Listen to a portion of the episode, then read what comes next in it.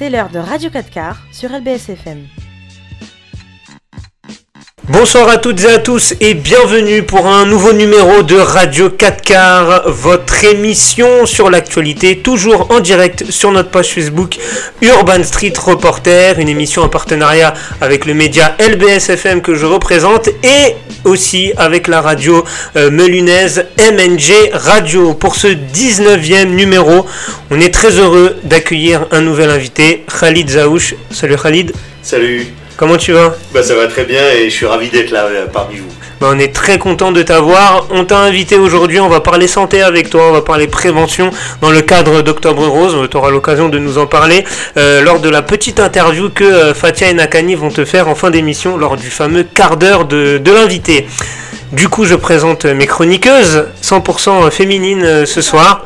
Fatia et Nakani, salut les filles. Bonsoir, salut. Ça va Ça va, ça va. Tranquille Pour cette émission Ouais, on est prêt, on est prêt. Il faut. Nakani, tu vas bien Ouais, ça va. Tranquillement C'est vrai que tu as hérité du micro euh, bancal. Voilà, je cache rien à ceux qui nous regardent. Nakani a hérité du micro bancal, mais il marche très bien, vous inquiétez pas. Euh, au programme de cette émission, bien sûr, l'interview de Khalid Zaouch en fin d'émission. Mais avant, trois sujets seront évoqués euh, par les chroniqueurs et par moi-même. La mort de Bernard Tapie, c'est Nakani qui va nous en parler. Ce sera le premier sujet de l'émission.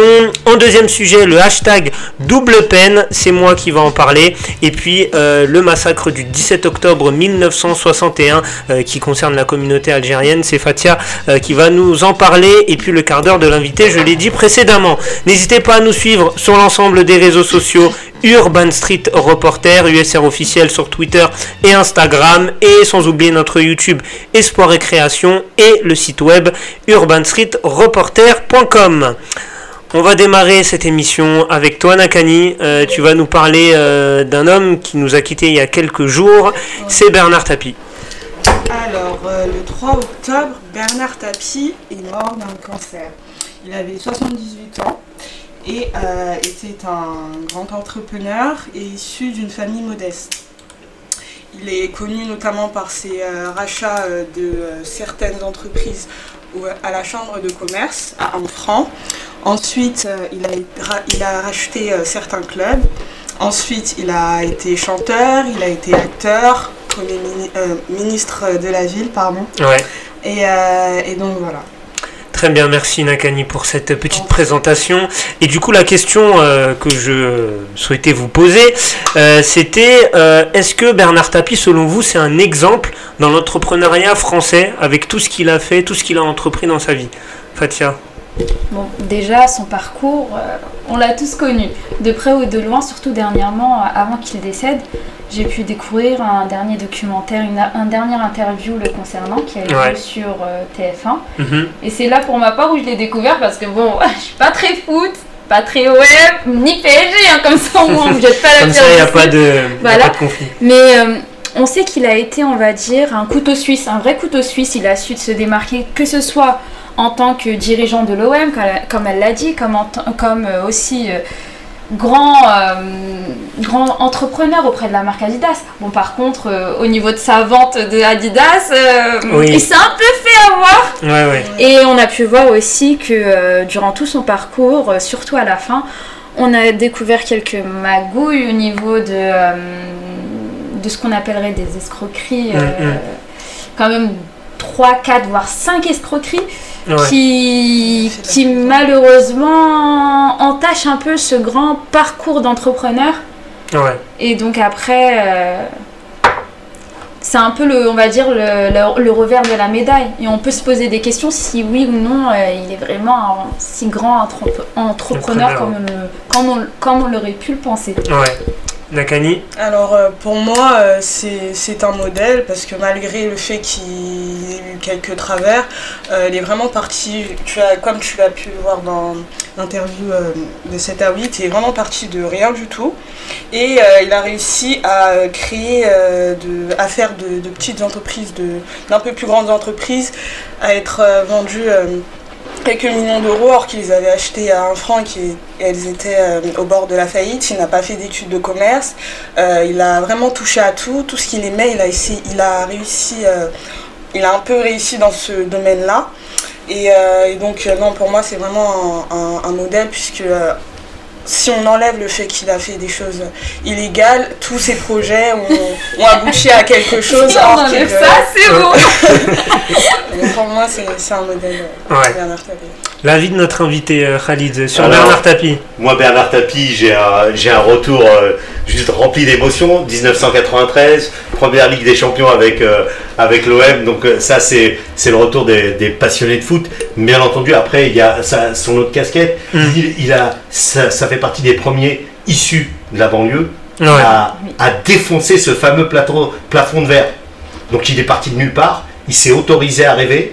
Ouais. Il a monté des business, il a donné l'exemple, il, est- il s'est mis dans l'entrepreneuriat, dans le cyclisme, ça a marché, il a gagné le Tour de France avec Bernard Hinault, il s'est mis dans le football, ça a marché, il s'est mis dans les affaires en rachetant Adidas. Bien entendu, le portrait, il n'est pas que rose, c'est c'est aussi un requin. Mais à côté de ça, si on, on doit garder qu'une chose, c'est surtout cet exemple, un homme venant des quartiers qui a rêvé, qui a permis à, à d'autres de se dire c'est possible. Hum, hum. Si on doit et, et il dans pas mal de reportages, il nous l'a souvent expliqué.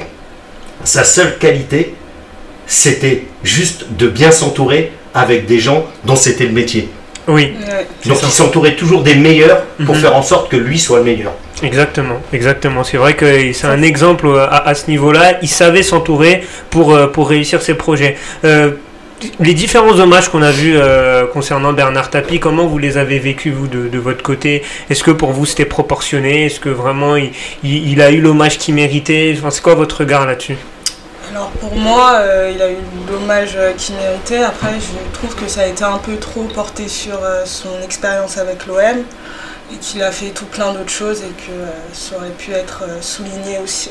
Ah, Pour toi c'était trop axé sur le foot. Oui, exactement. Et ça te dérange Et ça, t'es- Et toi Fatia Bah, moi justement, je pense que c'est, euh, on est toujours, euh, on est toujours plus attaché à une équipe et encore plus, je pense que les supporters, que ce soit de l'OM ou PSG ou des Ouais. autres équipes, Mm. les sportifs ou même euh, les supporters en eux-mêmes sont toujours très attachés aux personnes qui ont su mettre en lumière leur équipe.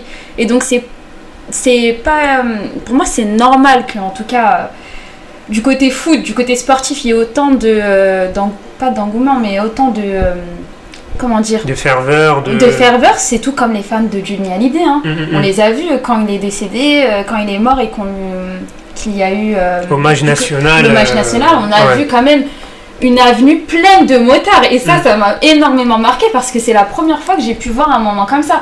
Bon après moi, j'ai pas été trop euh, au niveau, j'ai pas trop regardé ce qui s'était passé euh, Ouais. au niveau télé lié à l'hommage, mais euh, en tout cas l'engouement euh, et euh, la ferveur des fans et des personnes comme, comme toi qui ont pu euh, avoir un rapport assez particulier avec lui, qui se disent bah voilà en fait c'est un des nôtres et il a su nous mettre en avant, c'est normal qu'en retour, euh, le jour où il meurt, euh, Ouais. ils soient tous derrière. Ouais. Khalid, euh, sur, bah, c'est intéressant ce qu'ont dit Nakani et Fatia. Toi, pour toi, est-ce qu'on en a trop fait sur la partie foot? Pour toi, c'est normal? C'est quoi ta position Alors, là-dessus? Euh, faut l'avoir vécu en fait. Ouais. Euh, on va pas parler de génération parce que sinon je vais faire encore le le, le- le, euh, euh, L'ancien. l'ancien voilà Ouais. on, va, on va dire ça on va faire L'ancien. l'ancien. Mais à côté de ça en 93 on a tous été marseillais. C'est-à-dire que même si moi j'aime le PSG euh, première fois euh, euh, qu'on gagne la Ligue des Champions, à ce moment-là, le peuple français était marseillais. Vous, vous l'avez vécu avec euh, autre chose, avec la Coupe du Monde en 2018, euh, avec euh, la- pour les plus anciens la Coupe du Monde en 98. D'un seul coup, il y avait un rapport à l'appartenance marseillaise ou l'appartenance française Ouais. qui était porté par un homme. C'était Bernard Tapie. Et c'est effectivement, ils en ont trop fait, mais euh, à Marseille, même les petits qui n'ont pas connu la génération Bernard Tapie, ils lui ont rendu hommage. Donc c'est bien qu'il y ait un héritage qui s'est fait euh, bah, au fil des ans. Exactement. Et, et, euh, moi, pour, euh, pour vous donner un peu ma position, c'est vrai qu'on a beaucoup axé sur la partie foot. Pourquoi? Parce que le foot, c'est le sport du peuple. Parce que le foot, c'est plus que du football. hein, c'est un aspect sociétal. C'est vrai que euh, il a... Il est le symbole quand même euh, d'un entrepreneur français qui prend un club français et qui l'emmène euh, à- au trophée suprême pour un club européen qui est la Ligue des Champions. Malheureusement pour moi, supporter du PSG, euh, bah, c'est le seul club pour l'instant bah, qui l'a fait, qui a gagné la, Ligue des Champions. Euh, voilà, pour te répondre Nakani, moi je pense que c'est un peu normal qu'ils euh, aient accès un peu sur le foot, même si c'est vrai, tu l'as dit dans ton introduction, il a fait plein d'autres choses, que ce soit dans le cyclisme, que ce soit dans le monde des affaires. Et, du coup, euh, quel héritage il peut laisser Bernard Tapie euh, après, après sa mort? Est-ce que vous pensez qu'il aura des, des, émules? Est-ce que ça va être une référence dans l'entrepreneuriat pour les jeunes générations qui, qui vont venir? Pour moi, oui comme l'avait euh, précisé monsieur aussi, euh, il est issu de banlieue et du coup euh, ça, donne espoir et ça, donne envie de, croire en, ses rêves, ça c'est sûr. Ouais. Khalid bah, sur la jeune génération. La jeune génération, oui, mais après, il faut, faut, essayer de connaître l'histoire de l'homme, pas forcément de, ça, de, s'arrêter sur ses affaires, parce que si on s'arrête sur ses affaires et sur le portrait un peu, un peu négatif qu'on a fait de lui, si on retient que ça, non. Il mm. a aussi été un grand chef d'entreprise, mm. il a été un, un, capitaine d'industrie. D'ailleurs, dans les années 80, il y avait même une, une émission de télé sur TF1 qui, qui, était euh, sur la promotion des, des chefs d'entreprise et sur comment euh, mettre en place euh, sa, son business et, et, croire en ses rêves. Donc, non, non, ça reste une référence. Ouais. Bon, en tout cas, euh, Bernard Tapie, donc, qui nous a quitté euh, début, euh, début octobre. Et d'ailleurs, hier soir, pour rester dans l'actualité un peu OM et Bernard Tapie, il y avait un match de charité qui a eu lieu au Vélodrome entre les légendes de l'OM et une équipe de, personnalités. et les légendes de l'OM se sont imposées 7 buts à 4 et notamment avec un but de Toafilou Maoulida qui a rendu hommage à Bernard Tapie avec sa célèbre célébration des, des bandelettes. Et il y avait d'ailleurs le fils de Bernard Tapie, Stéphane Tapie, qui était euh, présent au Vélodrome euh, et qui a certainement euh, dû apprécier cet hommage.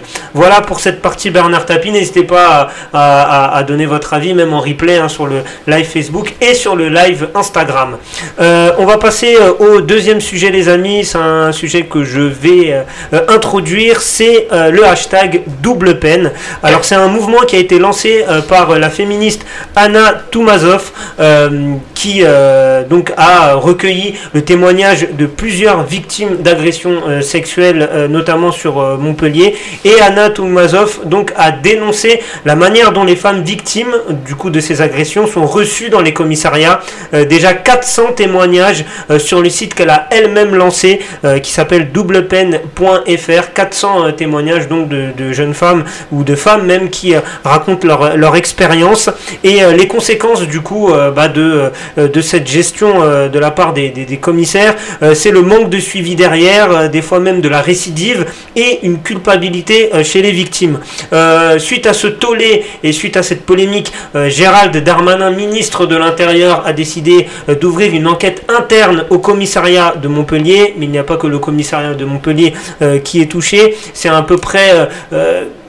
il y a, des, ça, se passe dans à peu près euh, voilà, tous les, pas tous les commissariats, mais beaucoup de commissariats en France en tout cas. Donc ce hashtag double peine a beaucoup fait parler. Euh, et du coup, ma question, c'était, euh, vous autour de la table, est-ce que cette affaire, est-ce que ce hashtag double peine ne montre pas quelque part bah, qu'on a affaire à une société divisée entre ceux justement bah, qui dénoncent ces, ces choses-là et peut-être une partie de la population bah, qui ont peut-être une vision rétrograde de la femme ou qui ont un état d'esprit qui n'est pas le même que euh, que les victimes. Qu'est-ce que vous en pensez? Alors pour commencer, je pense qu'il est aussi important de mettre en lumière qu'il n'y a pas seulement des femmes qui sont victimes d'agressions sexuelles, mais des hommes aussi. Et que ce double peine, ce hashtag, peut mettre en lumière les deux, les deux victimes, et souvent l'une dont, on oublie très souvent. Parce que oui, euh, la personne peut, euh, peut malheureusement aller se plaindre la police et...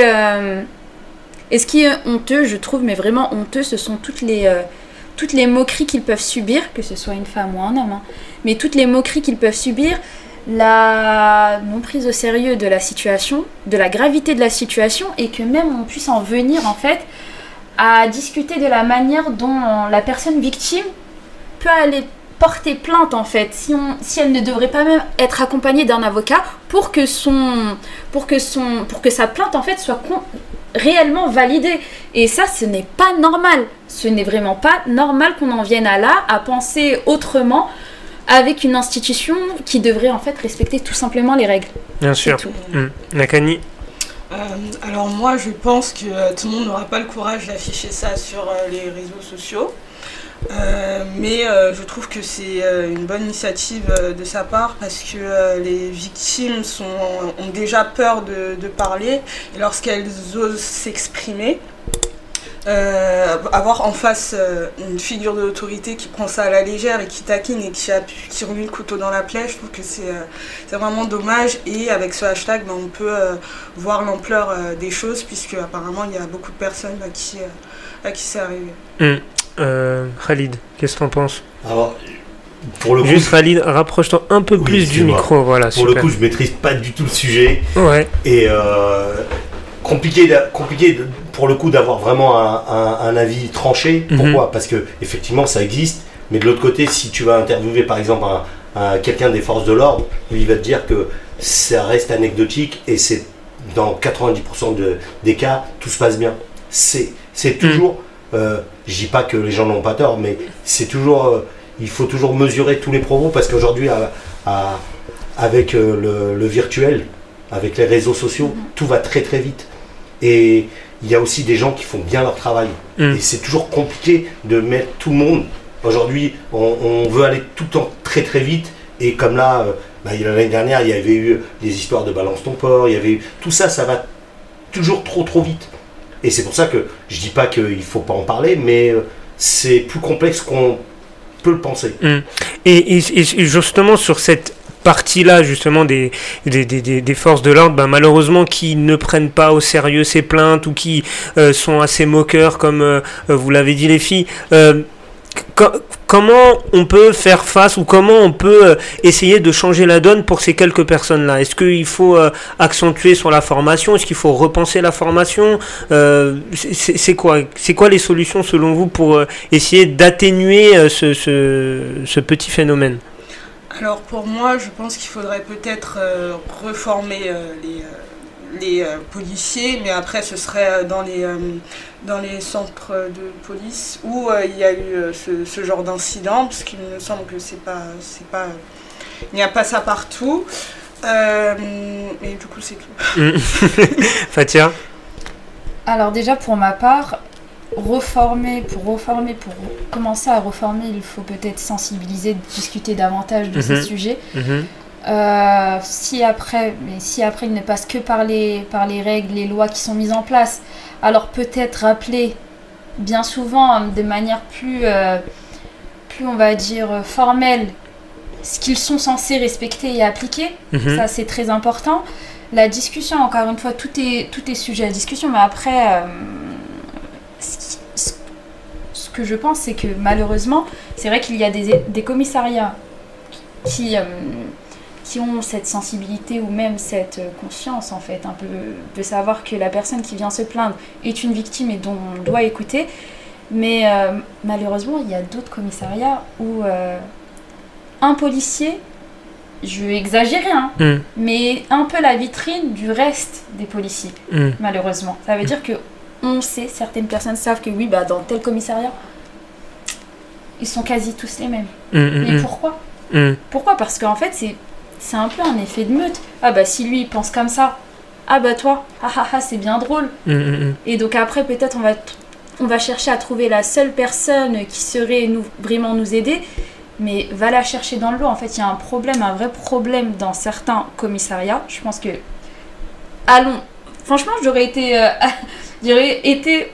On peut jouer en fait, même je me dis quoi? C'est pas bien, hein, mais on peut jouer avec les réseaux sociaux. Parce que les réseaux sociaux sont en même temps la voix du peuple aussi, le moyen de faire entendre plus rapidement certains sujets et se dire bon bah voilà, pour que ça touche plus facilement à la police et qu'ils prennent énormément conscience de leur acte, peut-être aller même jusqu'à faire une sorte de liste dans lesquelles euh, les commissariats seraient euh, les bah après c'est pas bon hein, mais vraiment moi je me dis quand même mettre en place des écrire peut-être les commissariats qui seraient euh, qui seraient qui mettraient de côté euh, toutes ces agressions Ah, déjà là, il y a une enquête interne euh, dans un commissariat à Montpellier. Donc, euh, Mais ça, c'est en- enquête quoi, interne.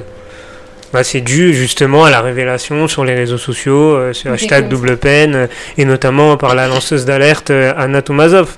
Euh, donc euh, ça partait d'une plainte qui était de base a été qualifiée de non-lieu, qui aujourd'hui a été requalifiée, une enquête, une enquête est en cours.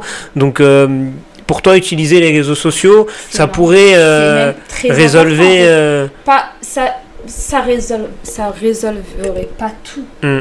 mais ça peut être une première pierre à l'édifice mhm, ça veut dire se dire bah voilà on est obligé de faire entendre notre voix d'une certaine manière alors si grâce à grâce aux réseaux sociaux on a pu mettre euh, en lumière nos situations parce que tout le monde n'a pas le courage de dire euh, ce qu'ils ont pu vivre Mm. et souvent c'est à travers des comptes anonymes qu'ils mettent en lumière ou qu'ils s'expriment pour la première fois sur euh, leur vécu et encore plus c'est ce couteau dans le dos qu'ils ont pu subir de la part Ouais. des représentants qui sont censés les protéger. mhm, mhm. Donc concrètement, si les représentants n'arrivent pas à suivre de simples, simples, simples, simples directions, de respecter juste le fait de, de prendre la plainte comme il se faut, Ouais. alors moi je me dis quel est le moyen en fait? On est obligé d'afficher les commissariats, c'est ça? On est obligé de dire ouvertement, mais je pense pas que ce soit la meilleure des choses, mais souvent dire, bah voilà, c'est comme une marque de vêtements, vous savez, maintenant les grandes marques, on dit, bah voilà, vous savez, ces grandes marques euh, abusent des enfants dans tel pays, font ci, font ça, et au fur et à mesure, certaines personnes s'impliquent et se disent, bah voilà, moi je ne préfère ne pas participer,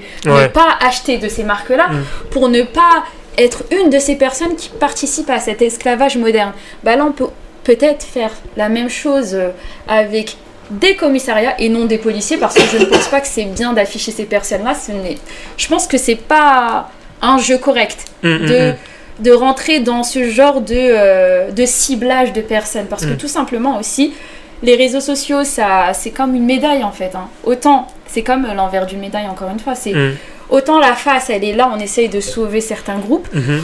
De personnes et autres Mm. autant l'envers du décor c'est que si on commence à mettre à donner des noms Ouais, sur les personnes Mhm. bah t'en as d'autres qui vont co- commencer à s'attaquer à eux Ouais, ça- après, ça peut aller très Ça loin. peut aller Après, très, les gens, loin, les familles, aller, les euh, oui, enfants, oui, les ouais, voisins. ouais. Et souvent aussi, souvent aussi, d'où la discussion euh, sur ce genre de sujet avec les, les sensibiliser plutôt les euh, les espaces comme ça de Mhm. commissariat, c'est que certaines personnes, comme je vous ai dit, peut-être c'est tout un discours qui est qui est propagé très facilement et dont en fait, quand on est entre personnes dont la mentalité est identique, Mhm. on est moins ouvert à la discussion Mhm. parce qu'on se dit bah tiens, bah pourquoi débattre quand on pense la même chose?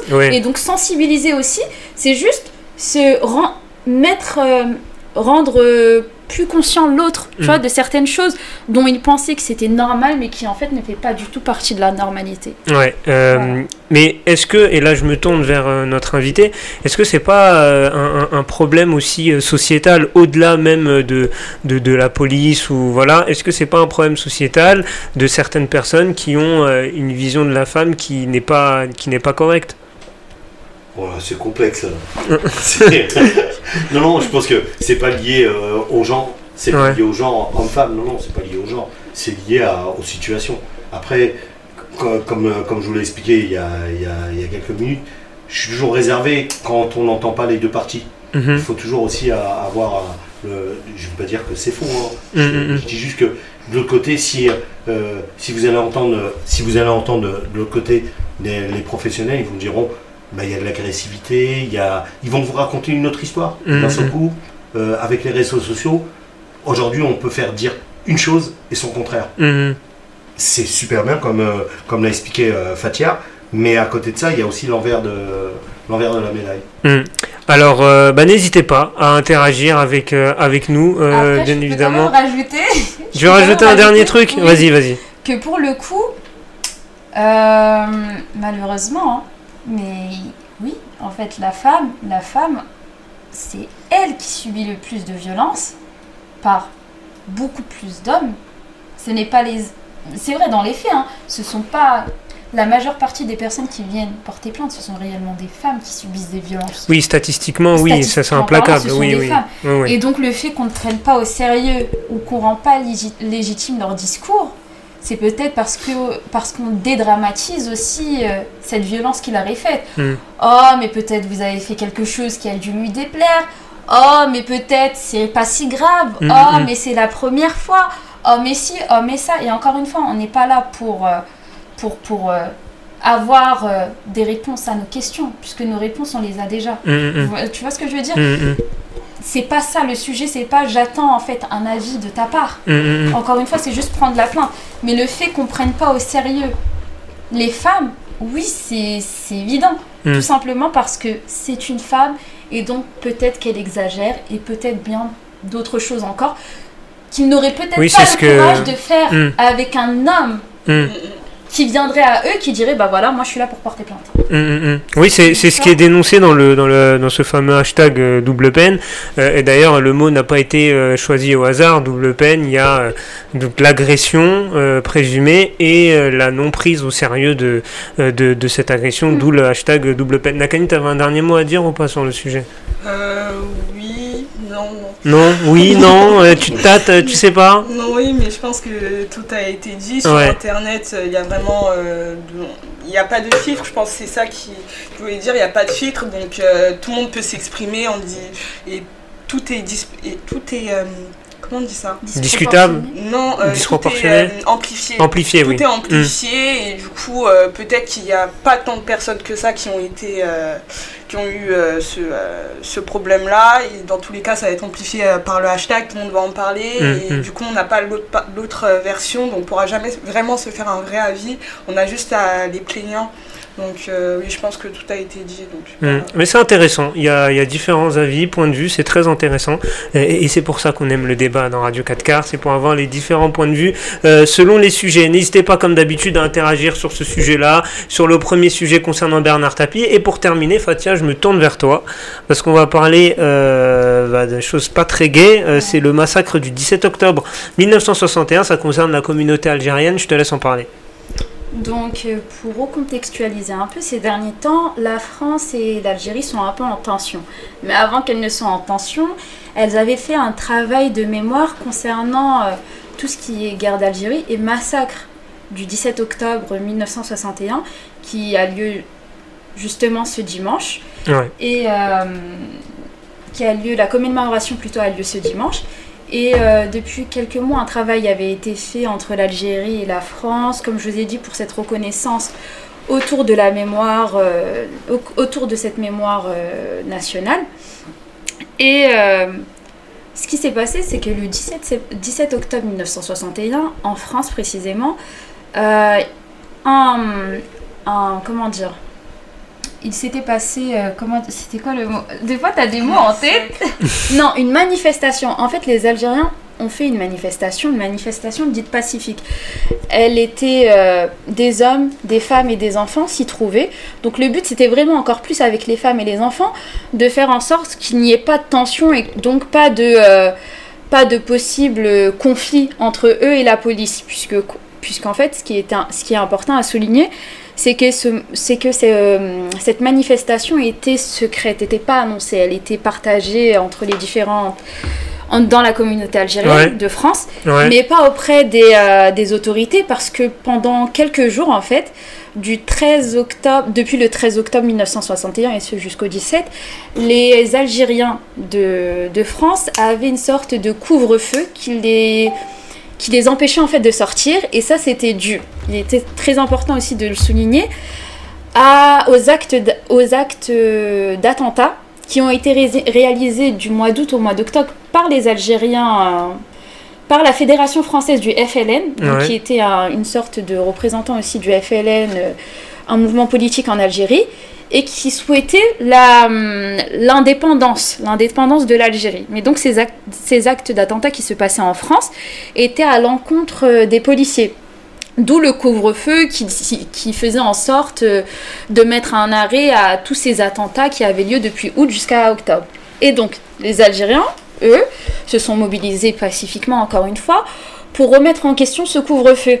Et cette nuit-là, le 17 octobre 1961, une vague bah, de... Comment dire Une vague de haine s'est propagée par les policiers, mais pas que. hein. Mm. Les policiers, certains parisiens, Mm. certains, euh, certains représentants euh, cheminots de la RATP, des pompiers, énormément de personnes en fait qui avaient une certaine haine aussi contre les Algériens à ce moment-là, tuer des, des gens, massacrer, en fait c'est le thème, c'est le terme, c'est massacrer des gens, les jeter dans la Seine, les étouffer, et aussi, ça c'était un peu euh, les gendarmes qui faisaient ça, dès qu'ils ont capté certains, dès qu'ils les mettaient dans les fourgons pour les ramener dans des camps d'identification, ben, se permettait en fait de dire, bah voilà, on les a tués après, car tout simplement, on paye à froid ce qu'ils nous ont fait à chaud. Ce qu'ils nous ont fait à chaud, en sachant que quand je dis à chaud, c'est tous ces attentats euh, qui ont été perpétrés quelques mois avant. Donc eux, pour eux, le fait d'attraper ces gens et de les ramener un peu loin dans des zones dont on ne savait pas où exactement où est-ce qu'ils se trouvaient, et ils se disaient qu'ils avaient entre guillemets ce droit de les tuer vu qu'ils ont tué les nôtres également. C'était euh, qui s'était en fait tout simplement passé en, le 17 octobre 1961. Ouais. Et du coup, bah, ça amène au sujet de ce soir. Ouais. C'est ça. Et euh, du coup, euh, bah, ça va nous poser la question bah, des traces justement bah, de cet événement et plus, plus globalement de la colonisation sur la nouvelle génération. C'est quoi votre avis sur la question? Euh, Est-ce que aujourd'hui, euh, voilà, restons sur la communauté algérienne. Euh, quelles ont été les traces de ce, de ce massacre Bah tiens, je me tourne vers toi, Fatia, d'abord. Ah, bah oui.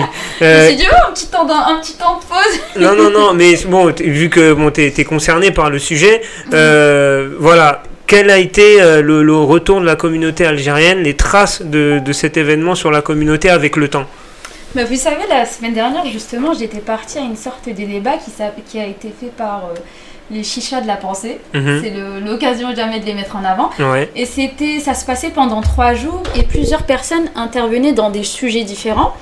Et j'ai pu assister à ce débat sur l'Algérie où on voyait plusieurs intervenants qui discutaient entre eux et dont l'une, ou même les quatre même, ils mettaient en lumière ce, ce souci de hum, d'accès en fait au savoir, d'accès aux archives qui permettaient cette connaissance du savoir, cette connaissance en fait sur l'histoire passée, sur mm. cette histoire de colonisation française mm. dans les pays euh, dans les pays d'Afrique ou autres, mais bon là on parlait plus de l'Algérie, mais cette colonisation française en Algérie et ce qu'elle a pu laisser derrière. Mm. Et ça je pense qu'il est très important de mettre en lumière que la colonisation française et comme je, fais un exemple, je fais une aparté aussi, j'en avais discuté avec Samia tout à l'heure, et euh, qui travaille avec Espoir et Création en tant que chef euh, de projet.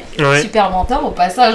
Ouais, c'est bien, il faut, caler les, euh, faut caler les différents dispositifs de l'association, c'est très important. C'est très bien. Et du coup, on en discutait ensemble également, et elle me disait que la colonisation française a laissé un grand impact en fait. Un grand impact dans la vie de ces pays. Mhm. Tout simplement parce que le fait qu'ils nous. Comment dire En fait, ils ont eu une énorme présence dans ces pays. Une très grande, très grande présence dans ces pays euh, colonisés. Que ce soit dans l'éducation, dans la société, dans, tout, dans toute la construction d'un pays, malheureusement, mhm. malheureusement, heureusement, je ne saurais pas mhm. dire plus par rapport à ça. Et que du coup, ces pays qui ont été colonisés, et que et qui ont eu des enfants du coup qui ont immigré et vivent maintenant dans ce pays d'anciens hmm. colonisateurs.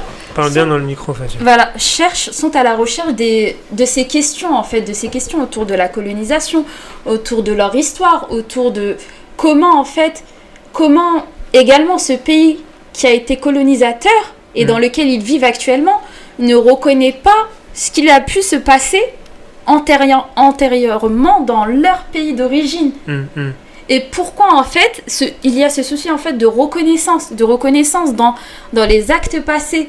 Et on se dit, même on se dit nous-mêmes, hein, mais si notre propre pays de, d'accueil ne reconnaît pas ce qui a pu se passer antérieurement, comment nous on pourrait euh, trouver, retrouver notre identité en fait? Tu vois, c'est toute une question en fait, c'est tout un cheminement.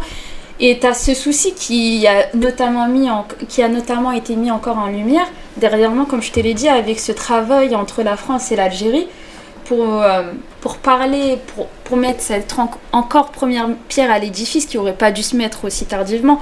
Mais euh, concernant le massacre de 1700, 1700, 1961. voilà, 1961 et qui, euh, je dirais pas tombe un peu à l'eau, mais un peu quand même mm, avec mm. les tensions. Ouais à cause d'une certaine euh, à cause d'une certaine parole du président Macron envers l'Algérie ouais. et dont on, se dirait mais pourquoi, pourquoi certains termes quand on sait que cette relation, en fait, elle a pris du temps pour euh, se construire et que euh, on essayait Ouais. enfin de faire, euh, faire créer une certaine, on essayait enfin de créer une certaine entente pour, Ouais.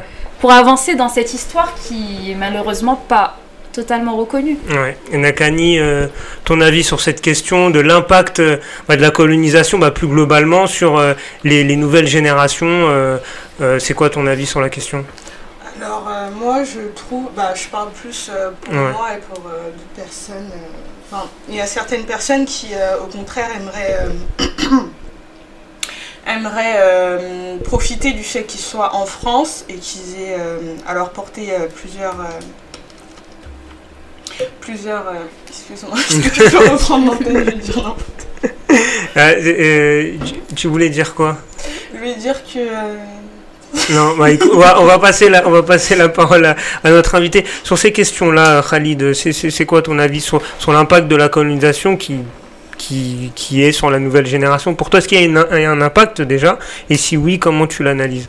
Alors, par rapport à la colonisation, euh, là, l'impact que je vois, moi, chez, chez, chez les jeunes, il y a des. euh, il y a l'envie du retour au pays, du, Ouais. du moins du, le retour à cette identité. Mhm. Ce qui parfois me dérange aussi. Pourquoi? Parce que euh, aujourd'hui, nous on se pose plus la question. Moi je suis né à Sarcelles. Mm. J'ai mes parents sont d'origine marocaine. Ok, c'est un fait. Mm. Mais concrètement, si on, on parle factuel, Mm, mm. je suis né à Sarcelles. J'ai étudié à Garges-des-Gonesse, Gonesse, ville tanneuse où on est. Exact. Après à Paris. Euh, concrètement, notre itinéraire il est français. Mm. Et cette question de la double identité, elle revient souvent. Ouais. Et évidemment, bien sûr, il y a eu des drames, il y a eu, euh, il y a, c'est- il y a eu des déchirements, il y a eu des, des familles qui se sont déchirées aussi. C'est, euh, c'est, c'est un passé douloureux, mais à côté de ça, nous, euh, je vais, c'est un peu bête ce que je vais dire, mais limite, c'est des histoires d'anciens. Parce que nous, aujourd'hui, on est français, et comment on doit se construire avec cette double identité, et comment nous, ben, Fatia, euh, Nakani, comment nous, on peut le porter avec force Mm. et se dire ok il y a eu y a eu des drames il y a eu ce que il y a eu mais nous on est le pont on est le pont entre ces deux Méditerranées Mhm. Entre la France entre l'Algérie entre le Maroc entre la, la Tunisie entre l'Afrique. Nous on est on, on est des ponts d'amour de paix. C'est un peu euh, c'est un peu euh, bisounours ce que je suis en train de dire. Mais je me dis c'est c'est à travers nos nos messages que bah, d'un seul coup on va pouvoir s'intéresser à tout ce qui s'est passé de pas bien et de, de pouvoir en parler en paix. Parce qu'aujourd'hui, pourquoi on n'en parle pas? Parce que personne n'est en paix avec ces questions-là. Mais Ça sinon, crée des tensions euh, et des ça crée des rancœurs. tensions, ça crée des rancœurs euh. Mm. qui, euh, limite, on est loin de tout ça. Nous, on a juste besoin de se dire maintenant, c'est quoi la passerelle entre, entre nous Mm, mm, Et c'est quoi la passerelle entre, bah, entre, entre le- le- l'Europe et, euh, et toute la partie africaine Ouais, et, et du coup, ça pose la question de la double nationalité, comme tu l'as dit, euh, Khalid, euh, de deux cultures euh, euh, différentes. Euh, et cette binationalité-là, effectivement, il y en a qui la vivent de manière euh, heureuse. Ça a l'air d'être ton cas, Khalid. alors, Et- moi, alors, pour le coup, Ouais, tu sais, moi, vraiment, euh, Ouais. si, si je parle de moi, ouais, euh, je suis super paix parce que je suis heureux tout le temps. ouais. C'est-à-dire que euh, l'équipe de France gagne. Ouais, l'équipe d'Algérie, je suis même pas algérien. Il y a deux ans, ils ont gagné la Coupe d'Afrique. J'étais avec des Algériens. On a sauté, on a fait la fête. Euh, le Sénégal gagne. Je vais être super content. Du coup, je, je me, je me trouve à ma place partout. ouais. Mais T'es un citoyen du monde. Mais non, parce que je suis en paix avec euh, cette double identité. Ouais, À, à partir du moment où j'ai décidé, moi, bien sûr. avec ma double culture, de dire aux gens. Ouais. Vous allez jamais me mettre dans une case. Mm. Je peux pas être le maghrébin de service quand ça vous arrange, ou le Ouais. français de service quand ça vous Mm. arrange. Non, moi je suis les deux. Ouais, et je l'assume et je le prends avec tout ce qu'il y a. yes. Et c'est c'est dans cette vision-là Mm. que j'essaye de me dire, si nous on, on essaye du moins à mon niveau, comme tu, tout à l'heure tu m'as appelé l'ancien, Mm, et avec tout ce que je fais euh, sur le côté associatif, Ouais. j'essaye de dire ça aux jeunes. Arrêtez de te. Tu vois, par exemple, je le vois là, euh, le, le retour un petit peu au communautarisme euh, dans nos quartiers. Dès qu'il y a un mariage, on sort les drapeaux, on sort les trucs. C'est bien, mm, mais limite, c'est too much. Mm, On en fait trop, là Mm, aussi. Ouais. Tu Ouais. vois, des deux trouver côtés, un euh, juste milieu. euh, Tu vas une ouais. semaine au Maroc euh, par an. Ouais. Oui, c'est vrai, il y a cette contradiction. Vas-y, Nakani. C'est bon, tu t'es retrouvé, Nakani Ça va mieux. Euh, Voilà. Moi, je vous dis juste amour, gloire et paix. Je croyais que t'allais dire amour, gloire et beauté. J'ai- paix. Vas-y, Nakani. J'aurais pu le dire. Oui, c'est vrai, je le sentais. Vas-y, Nakani. Euh, moi, j'avais parlé euh, question d'intégration. Quelle trace euh, on essaie la euh, colonisation Question d'intégration, c'est un peu plus euh, difficile si on est dans des, euh, dans des quartiers populaires, c'est simple. Mais euh, quand euh, on est dans d'autres quartiers, c'est un peu plus difficile de s'intégrer au niveau de l'école, au niveau de, euh, de tout le reste, puisque même si on est né ici et qu'on est français sur les papiers, on a quand même, on ressent quand même une, petite- une petite différence.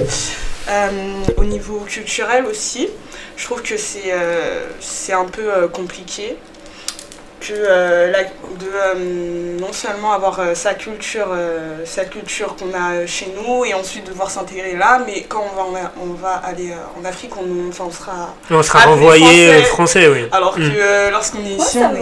euh, Moi, ça va. T'as euh, pas ce problème-là, toi? Ah non, moi je fais en sorte qu'il n'existe pas, hein. je rigole pas sur ça. je suis française en France, algérienne en Algérie, mais tu peux pas. Je déteste quand on me dit immigré. Ça, c'est Mm. un mot qui me sort par les yeux. Parce que c'est Non, comme si tu me disais je, française. je suis pas ce que je suis. Et pourtant, tu sais, l'éducation, bah, c'est la même.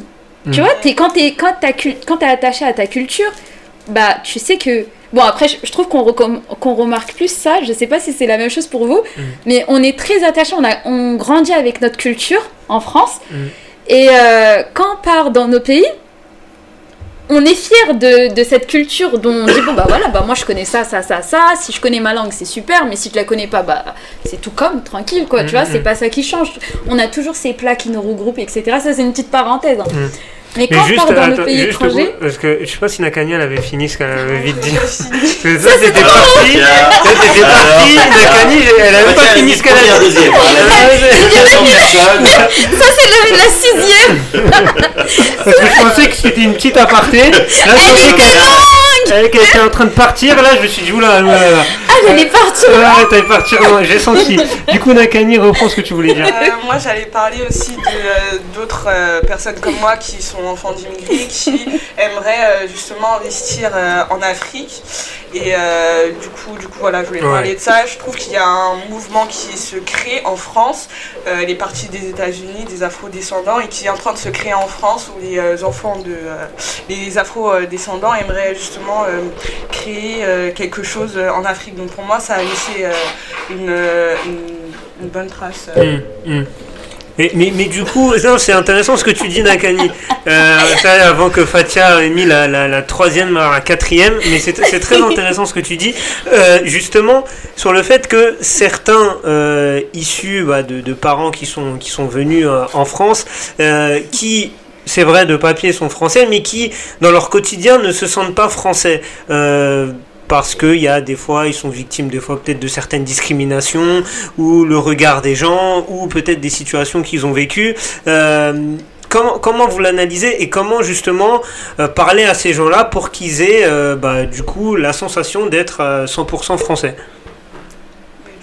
Si on est né sur un territoire français, on est, français premièrement. Deuxièmement, de par euh, la culture qu'on la culture euh, qu'on voit depuis qu'on est euh, enfant, qu'on acquiert à, partir de l'école, à partir de nos camarades de classe, qu'on acquiert aussi par rapport aux études que l'on fait, de la primaire au, lycée, je parle. On a cette culture-là qui, qui, qui est en nous, puisqu'on a la même, euh, enfin, puisqu'on suit les mêmes choses euh, que. euh, C'est vrai, le cursus c'est le même. c'est vrai qu'on va à l'école, c'est l'école de la République. Même euh, on est on est baigné euh, culturellement parlant bah, par les mêmes références. euh, on a les mêmes réflexes. euh, on vit comme des occidentaux. Enfin c'est Exactement. c'est c'est- c'est vrai que c'est les mêmes codes, on va dire. Même si c'est vrai que selon la classe sociale, après il y aura des petites différences. Mais globalement, effectivement, je te rejoins assez. C'est c'est- les mêmes codes. Euh, toi, Khalid, qu'est- qu'est-ce que tu penses de ce, qui, ce que Nakani vient de dire et la question que j'ai posée euh? Je pense que c'est euh, c'est lié à l'endroit où tu te trouves, à l'instant T. Ouais. Je, te donne, je vous donne un exemple tout, tout bête. Vous allez en Asie, en Thaïlande. Ouais. c'est la destination préférée de toutes les petites cailles de tous les quartiers. D'accord? Quand ils sont en Thaïlande à Phuket, Ouais. eux ils se revendiquent français. Ouais. Ils sont ni marocains ni algériens, ils Mm. disent on est français. Mm. Alors que quand ils sont dans leur quartier, ils disent le contraire. Mm, Donc mm. c'est vraiment euh, comment ils sont perçus, parce qu'à l'étranger, eux, eux-mêmes se donnent la liberté de se dire je suis français. Mm, mm, Donc les autres les perçoivent comme des Français. Ah, c'est vrai que C'est- c'est. Ouais. C'est juste un. Ça, c'est un- encore un autre éclairage. Oui. Mais euh, après, je pense que ch- chacun se donne la liberté de, de définir qui il est. Ouais, ouais. En tout cas, c'est un débat très intéressant. Encore une Mais fois. moi, je Attention, rajoute. Fatia veut mettre troisième là. Attention. Ah, elle fait pas longtemps parce Non, a pas longtemps, mais je rajouterai hein. quand même Ouais. que je pense, hein, ce Ouais. qui serait bien, c'est que moi, je me rappelle dans mon collège, j'avais un professeur d'histoire au lycée plutôt. Là, Ouais. c'est, je fais plus la parenthèse de, l'Algérie et tout, Ouais. mais il était polonais. Il était d'origine polonaise. C'est un professeur d'histoire-géographie. Et ce qu'il nous avait fait, c'est que euh, pendant tout un semestre, trimestre, on travaillait sur euh, l'histoire des, des Roms. L'histoire des Roms, parce qu'il y Mhm. avait vers euh, Stein des. euh, Un camp. un camp. Et donc ça, ça nous a énormément appris sur tout un peuple et comment, euh, tu vois, il était parti, ils étaient partis euh, d'un certain endroit pour aller vers d'autres, etc., etc. Et donc on avait un certain, une certaine connaissance, un certain rapport qui était différent d'avant, en fait, Mhm. différent d'il y a quelques mois. Mhm. Donc après, moi, je, la seule chose dont je sais pertinemment, c'est que il n'y a pas mieux d'apprendre pour un jeune parce que c'est très difficile d'avoir accès à ce, à ce savoir. Tu sais, on va rechercher des connaissances sur nos origines Ouais. ou sur l'histoire passée de notre pays, Mm. mais même certaines fois, on va, quand on est jeune, en tout cas, on va pas y penser naturellement. On va plus entendre nos grands-parents, nos voisins, et on va dire bon, voilà, moi Mm. je connais ça de mon pays. ou- Mm, et je veux pas faire plus. Mais pour les jeunes, ce qu'il serait bien, je pense, c'est que même si les programmes scolaires, en fait, ne créent pas hum, des, euh, ne parlent pas de cette histoire comme on voudrait qu'elle parle de l'histoire en tant que telle, l'histoire dont nous on la voit concrètement. Par- Parce qu'en fait, ils s'appuient sur des documents qui existent. Tout le monde les a, ces documents. Ce sont Mm. des archives disponibles et encore des fois disponibles entre guillemets. Elles sont difficiles d'accès. Mm. Mais elles sont là et tout le monde s'appuie dessus pour créer euh, des manuels.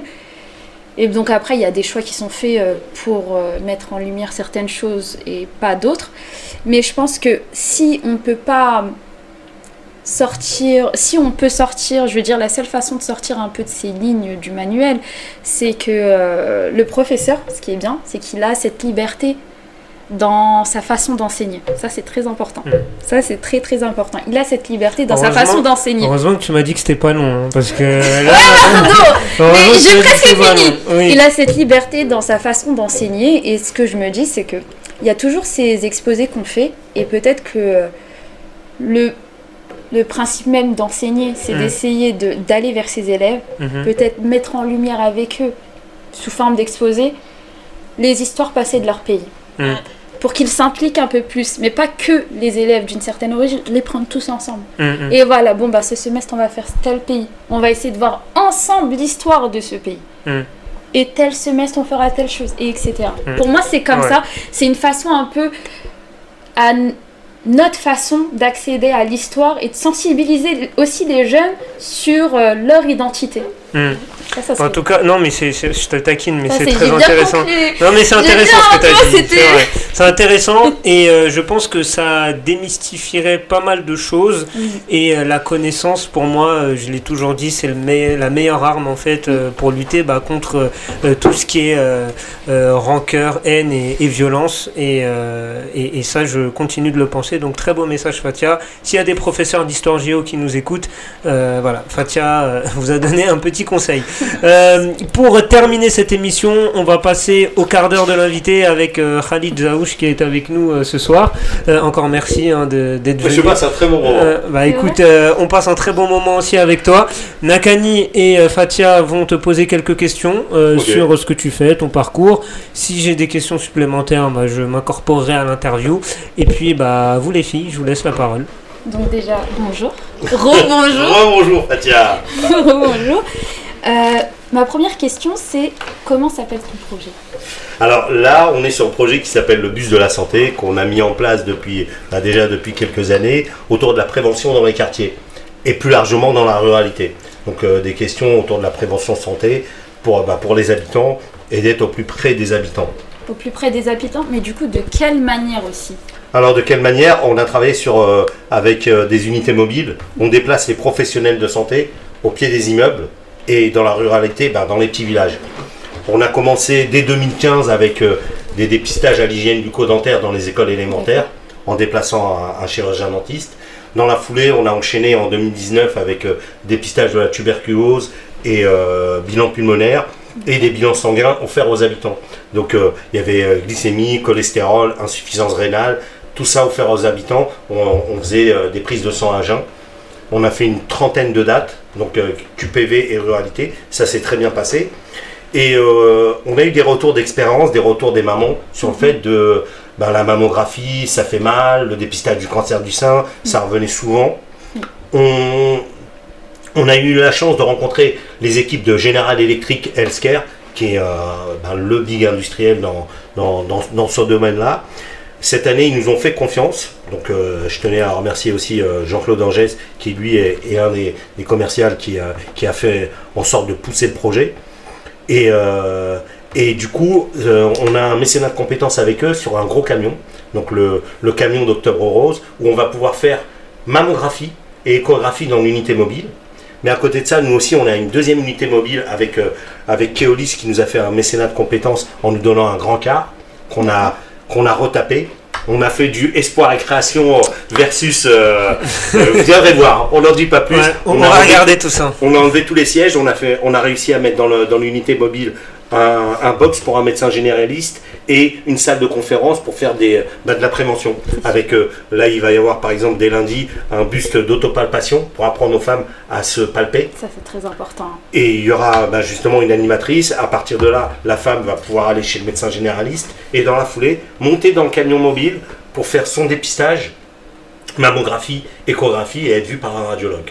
Donc euh, on a essayé d'être euh, au plus près. Euh, on fait une petite tournée euh, dans les quartiers. Donc c'est vraiment là, on est à, à l'étape euh, l'étape expérimentale du projet puisque on démarre à Garges-les-Gonesse D'accord. toujours hein, notre ville hein, en premier. On aime, on aime cette ville. Après, on part à Duny, on part à Massy, on part à Plaisir, on va à Grigny et on va à Savigny. Donc voilà, on a essayé de toucher une grosse partie de l'île de France. C'est une première. En novembre, on, on va pouvoir être en capacité de faire un bilan de, ce- de- de cette première. Il y a une grosse attente auprès, auprès des mamans parce qu'elles se sont déjà inscrites auprès des centres sociaux. Là aussi, je remercie l'ensemble des centres sociaux de la ville d'avoir joué le jeu. Parce que là aussi, c'était un, gros pari de se dire bah, euh, on va les mobiliser autour des, des pauses, des pauses café qui sont organisées dans tous les centres sociaux des différents quartiers, avec euh, bah, le service santé qui est dirigé par, euh, par Madame Aouidef, Amanda. Et euh, elle, elle a, elle a mobilisé tous les centres sociaux pour jouer le jeu. J'en profite, je fais, je fais beaucoup de remerciements, mais je suis obligé parce que, parce que quand, quand, quand les gens ont joué le jeu, que, voilà, donc euh, je remercie aussi euh, euh, Amit Safi à la politique de la ville qui lui a, a piloté bah, tout ce travail avec les centres sociaux, Nicolas Deréac et Monsieur le maire qui nous, qui nous permet de venir sur la première date. Place de l'hôtel de ville, donc on va investir le parvis, on sera là-bas lundi de 9h à 17h. On vous attend nombreuses et nombreux parce que les hommes aussi, venez, venez voir ce, que, ce, qui, ce qui se passe, accompagnez vos femmes parce que ça aussi c'est important. C'est un moment, euh, euh, souvent le, le retour des mamans, c'est de se dire, ben, le, le dépistage cancer du sein, c'est douloureux, c'est anxiogène, c'est et là le fait d'être entouré par des groupes de femmes parce qu'elles vont venir ensemble, elles, sont- elles viennent avec euh, euh, ben, la référente du centre Ouais. social et il va y avoir de la prévention, on va être dans le car, ça va être ça va être un moment et convivial et de santé. Très important. Nakani. Euh, du coup, est-ce que euh, à long terme, vous voyez euh, être un peu dans toute la France et non uniquement euh, en région de France Alors pour l'instant, euh, la, la première ambition, c'est de réussir les SIDAT. De faire en sorte que ces SIDAT fassent, euh, je ne vais pas dire jurisprudence, mais fassent euh, une belle carte de visite pour se dire, bah maintenant, euh, la présidente de région, les, pré- les, les présidents et présidentes de département se disent, on va faire quelque chose ensemble et on va porter ce type de projet. Et là, associer bah, tous, les, acteurs de terrain. Bon, là, par exemple, à Gare, on va travailler avec les centres sociaux, mais je me dis, avec les connaissances qu'on a sur le terrain, pourquoi pas travailler avec des assos? Comme là, euh, avec vous, je sais qu'il y a un super relais aussi auprès des mamans. Donc là, on n'a pas eu le temps de le faire parce que concrètement, le projet, on en discute depuis deux ans. Au mois de juin, il y a eu la discussion concrète avec G. En septembre, on n'avait pas le camion. Début septembre, G dit c'est bon, on a le camion. Donc on a mis l'opération, on a mis en place l'opération en moins d'un mois. Oui. Donc euh, euh, on se dit l'année prochaine il y aura plus de temps. On a identifié des partenaires avec qui on a envie de bosser. Oui. Et je me dis, il y a plein de belles choses à faire avec, euh, euh, euh, avec des structures qui ont envie de porter ce type de projet. Et pourquoi pas travailler sur des villages santé Parce que là, on a travaillé sur le dépistage cancer du sein. Mais je me dis, quand un maire te donne le, parvis de l'hôtel de ville, il y a peut-être d'autres ateliers Oui, au même moment. Euh, peut-être, euh, euh, bon là on, on aurait pu le faire, mais euh, travailler avec un dentiste sur euh, euh, des, des prises de rendez-vous euh, comme ça à la volée, travailler avec un nutritionniste pour euh, apprendre à, à bien manger. Il y a plein plein de, de professionnels qu'on peut mettre autour d'un d'un village santé, autour de points forts. Il faut toujours se raccrocher auprès de grosses locomotives comme là le dépistage cancer du sein, Ouais. Octobre Rose, c'est incontournable Oui. et on sait que ça va bien se passer. Hum, hum. Donc euh, on est passionné, on est venu à la santé par hasard parce que nous, euh, bah, euh, rien ne nous euh, prédisposait à faire de la santé. Comme, je vous l'ai expliqué tout à l'heure, le constat était simple, 2015, le quartier d'Amelange-Nord, 6000 habitants, 2000 logements, pas un médecin, pas un dentiste. Donc c'est le petit cri de colère qui fait que on était à deux responsables du, de- venant du tissu associatif, donc euh, le président du futsal et moi le président du, du club de boxe. On a réfléchi euh, euh, sur une discussion de comptoir à 2h du matin et on s'est challengé et, et ça s'est mis en place et on a rencontré des, des partenaires euh, et d'un seul coup tout s'est mis en place. Au bout de deux ans d'ingénierie, le, le centre il existe physiquement. On a un centre de santé euh, dans le quartier d'Ame-Blanchard avec des dentistes, avec un pôle de gynécologie obstétrique qui vient d'ouvrir depuis le mois d'octobre. Les Gargeois sont même pas au courant qu'on qu'on a deux gynécologues à plein temps sur site avec une salle d'échographie. Donc là aussi, il y a tout un besoin de, de faire passer les messages, de faire passer euh, euh, ben, toutes ces informations. Et on se dit que à notre petit niveau, comme le colibri, on essaye de faire avancer les choses. Hum. D'autres questions les filles ou pas? Euh, oui, pourquoi euh, avoir euh, choisi euh, cette date-là pour euh, pouvoir. euh, Pour Octobre Rose, ben là on était dans le calendrier Octobre Rose. Ah. Tout, le monde, tout le monde sait que le mois d'octobre, c'est le mois, le mois dédié au, au- au cancer du sein. Et c'était, euh, il fallait le faire. Il y avait une urgence, il fallait trouver des maires et, euh, et des villes qui étaient partantes pour ce type de projet.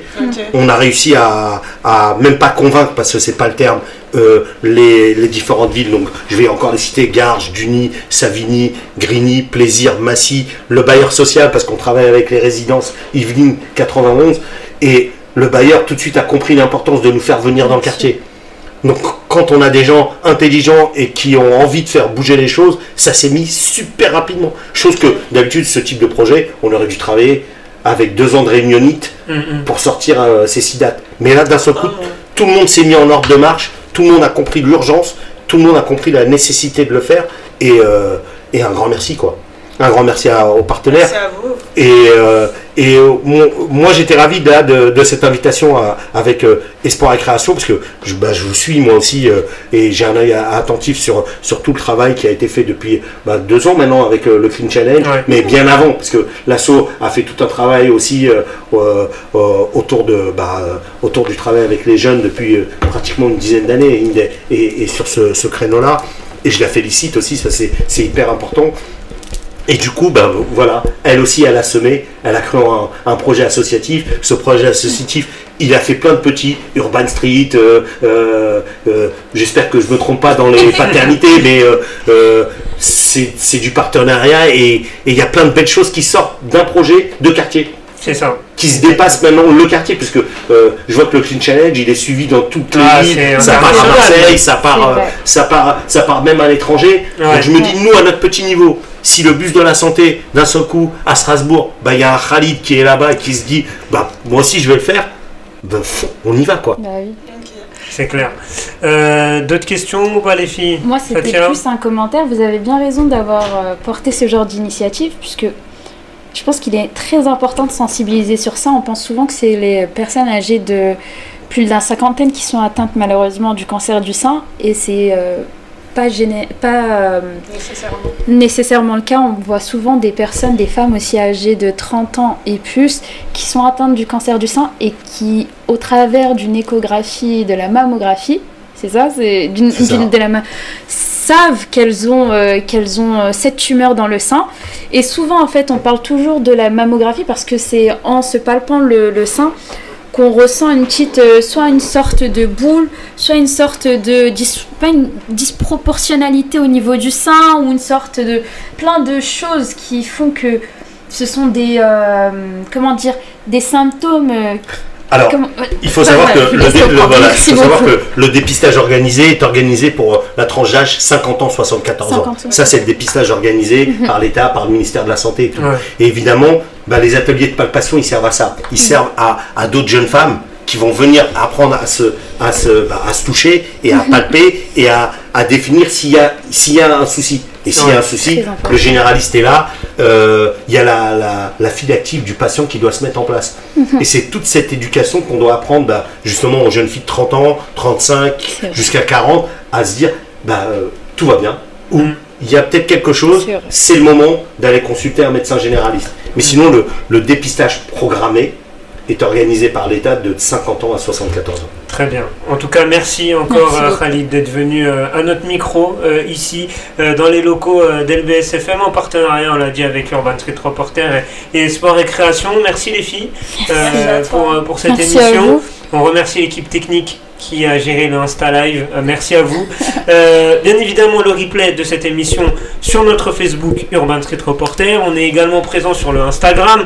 Euh, le replay sera également disponible. Et puis le podcast qui arrive bientôt dans quelques jours, que ce soit sur les plateformes d'LBSFM ou sur les plateformes d'Urban Street Reporter. J'en profite juste pour donner une petite info, si c'est si possible, Nas.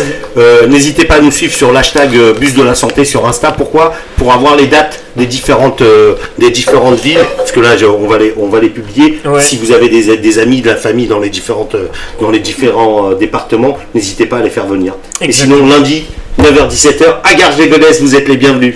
Euh, le message est passé. Euh, n'hésitez pas à vous rendre nombreux euh, du coup pour cette date. on se retrouve dans deux semaines pour un nouveau numéro de Radio 4 car Bien évidemment, je ne l'ai pas dit, mais l'émission sera également en replay avec notre partenaire MNG Radio, Radio Seine-et-Marnaise basée à Melun et au sur seine Donc on, on, sera également en replay sur leurs ondes. Et puis, comme je l'ai dit, dans deux semaines pour un nouveau numéro de Radio 4 car Salut à tous